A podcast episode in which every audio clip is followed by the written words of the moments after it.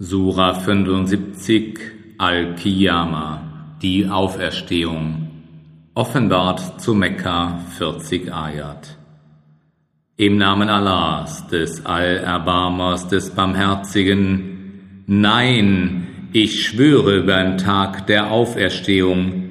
Und abermals Nein, ich schwöre bei jeder reumütigen Seele Meint der Mensch etwa, dass wir seine Gebeine nicht sammeln werden? Aber ja, wir sind wohl imstande, seine Finger gleichmäßig zu formen. Doch der Mensch wünscht sich Sündhaftigkeit vorauszuschicken. Er fragt, wann wird der Tag der Auferstehung sein?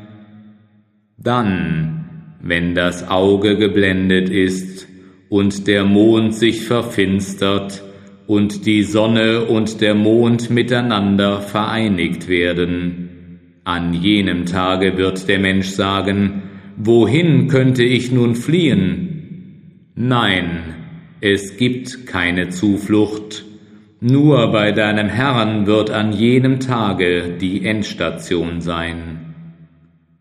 Verkündet wird dem Menschen an jenem Tage, was er vorausgeschickt und was er zurückgelassen hat.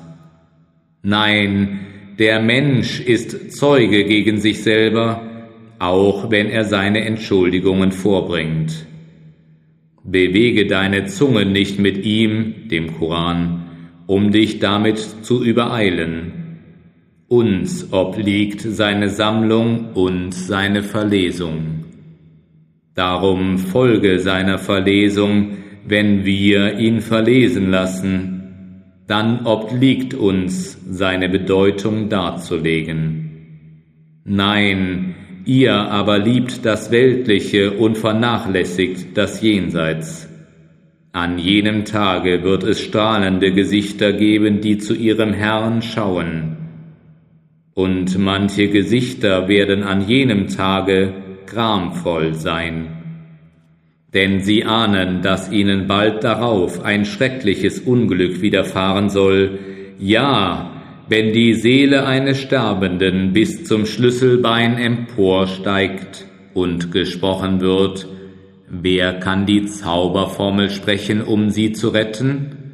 Und er, der Mensch, wähnt, dass die Stunde des Abschieds gekommen ist, und sich Bein mit Bein im Todeskampf verfängt, dann wird an jenem Tage das Treiben zu deinem Herrn sein.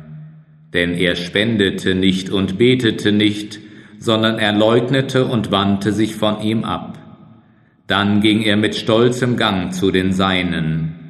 Wehe dir denn, wehe und abermals wehe dir und nochmals wehe, Meint der Mensch etwa, er würde sich selber überlassen sein? War er nicht ein Tropfen Sperma, der ausgestoßen wurde? Dann wurde er ein Blutklumpen, dann bildete und vervollkommnete er ihn. Alsdann erschuf er aus ihm ein Paar, den Mann und die Frau.